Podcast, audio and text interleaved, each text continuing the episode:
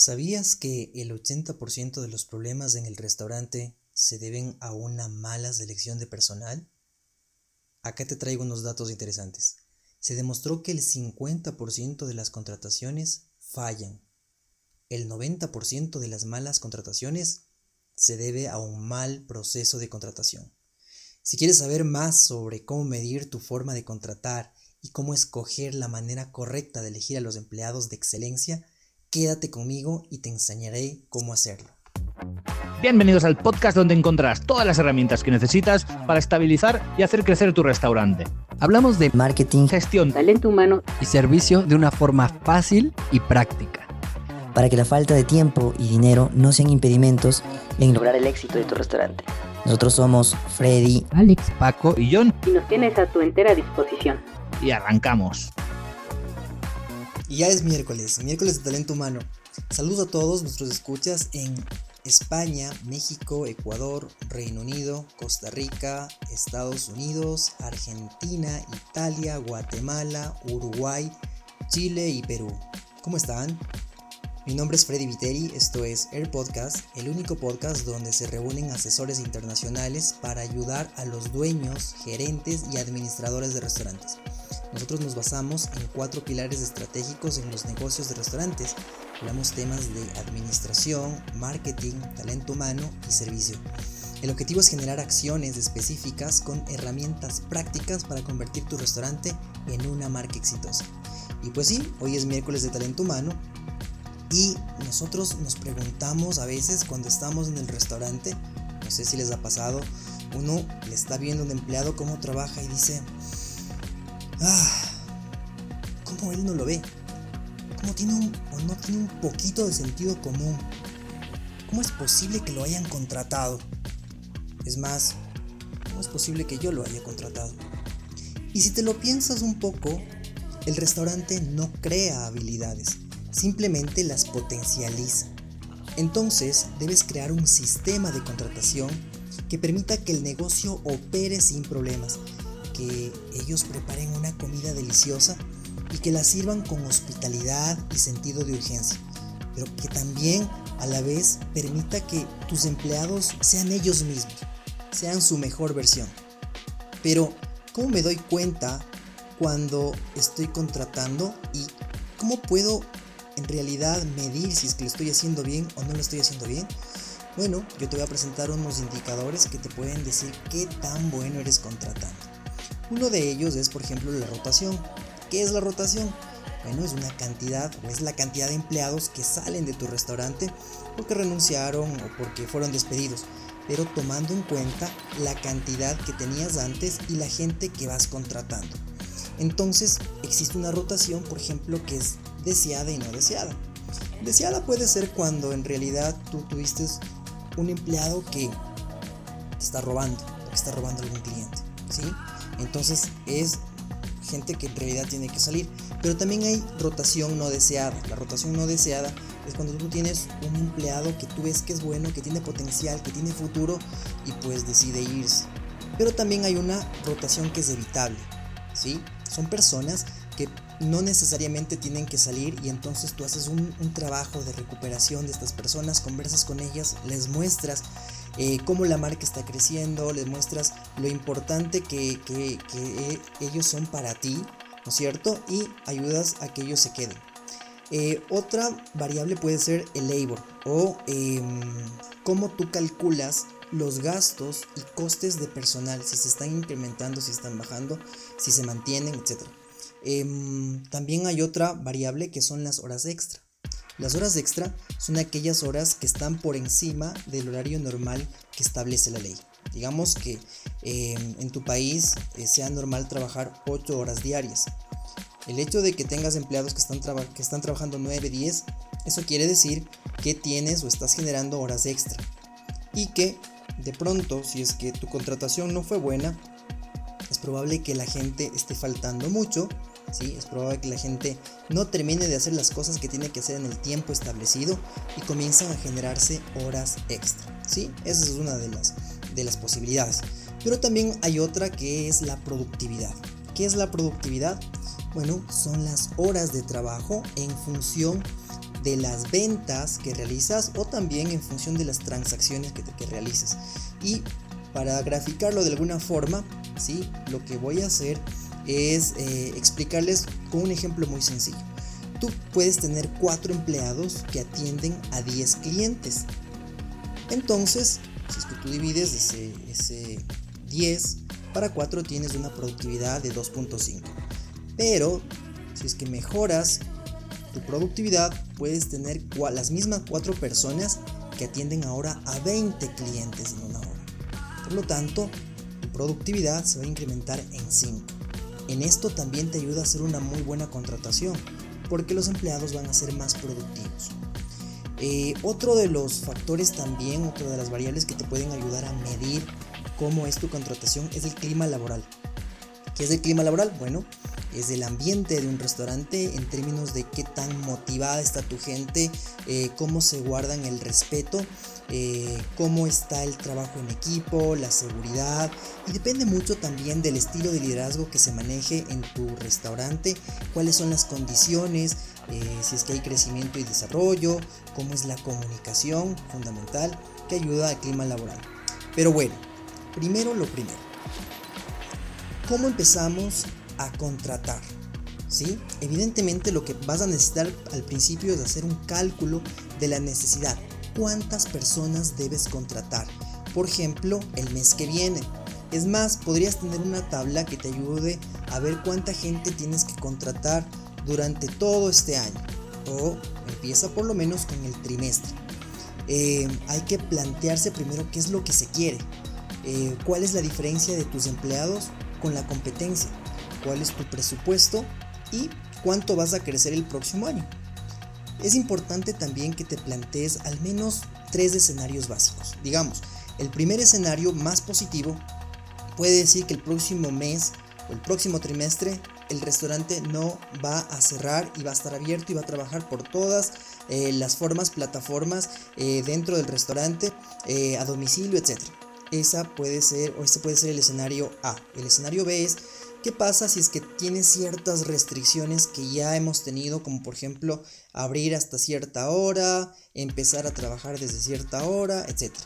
Y el otro escenario, que es el más fuerte, digamos, el más pesimista es, bueno, eh, solo puedo abrir pocas horas y solo puedo abrir con delivery, eh, no puedo hacer más. Entonces vamos a plantearnos esos tres escenarios como para poder tener una cantidad en cada uno de personas que, son necesarias.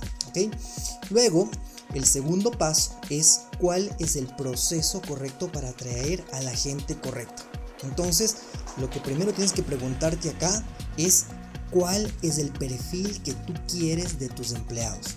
¿Quieres que sean jóvenes? Pueden ser jóvenes o también ya muy adultos. Eh, ¿Quieres que sean estudiantes? ¿Quieres que sean ya graduados? ¿Cuál es el perfil que tú quieres de tu gente para que trabaje contigo y para que trabaje con tus clientes?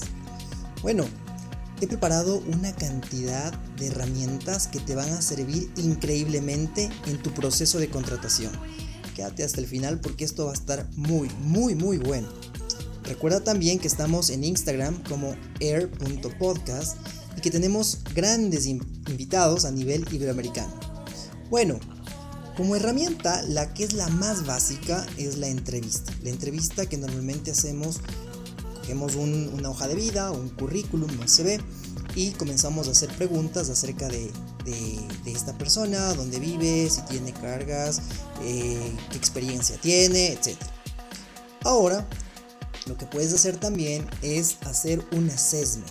Cuando tienes un grupo de personas que eh, van a trabajar o que quieren trabajar, puedes hacer con ellos ciertas dinámicas. ¿Para qué? Para ver cómo trabajan en grupo, en equipo, para ver ellos cómo reaccionan cuando alguien tiene una idea, cuando alguien no está de acuerdo con, esa idea, entonces puedes establecer ciertos juegos. Por ejemplo, eh, puedes establecer que todos están viajando en un avión eh, y el avión se queda sin gasolina. Bueno, ¿qué harían y cómo trabajarían en equipo?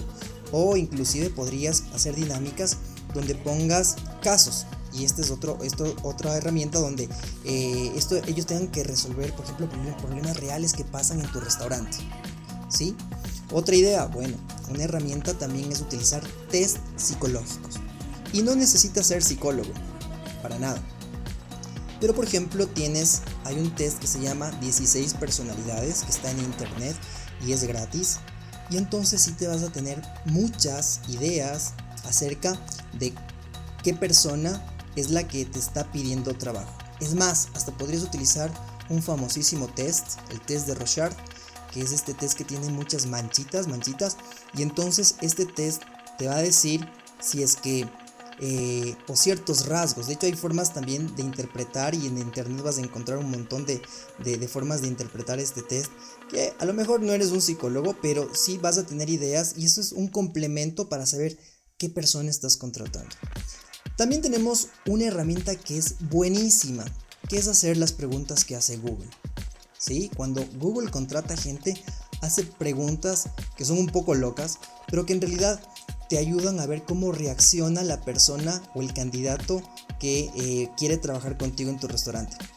Eh, te puedo ver algunas. Una, por ejemplo, dice, ¿por qué las tapas de las alcantarillas son redondas?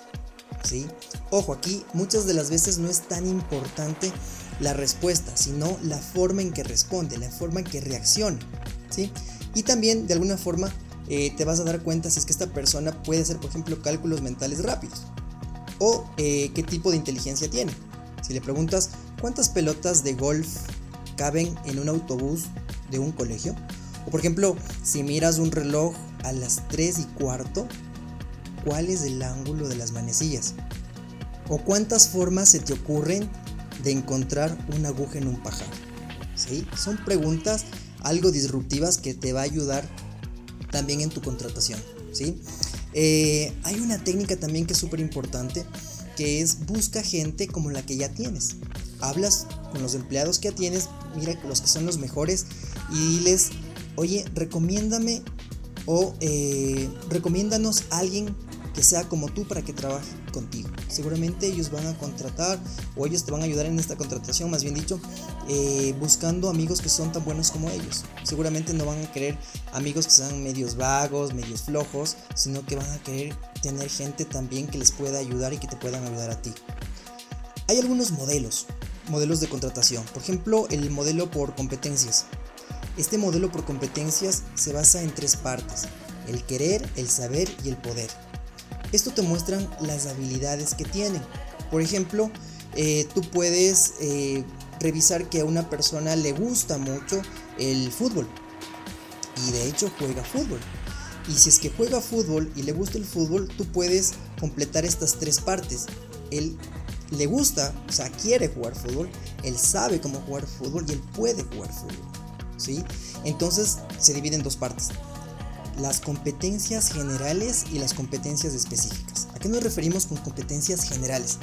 Por ejemplo, en tu restaurante tienen que cumplir todos con unas competencias eh, iguales o similares. Por ejemplo, el trabajo en equipo. Todos tienen que tener esta competencia porque trabajan en equipo, porque dependen de un equipo y porque están siempre actuando en equipo. Pero también hay las competencias específicas. Por ejemplo, ¿qué tal si tú quieres contratar un camarero y que tenga el perfil de buen vendedor. Entonces ese es el perfil que necesitas. Pero si es que contratas buenos vendedores para que estén trabajando, por ejemplo, en la cocina, pues no te van a servir mucho porque, porque eh, un vendedor normalmente siempre quiere hablar, un vendedor siempre eh, está sonreído y, más bien las tareas específicas en la cocina son otras. De pronto necesitas que tengan más habilidades perdón, manuales.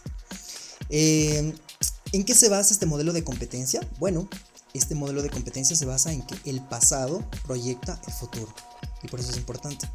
Y hay otro modelo que se llama el modelo STAR. Este también lo puedes utilizar. Este modelo STAR mide la situación, la acción y el efecto.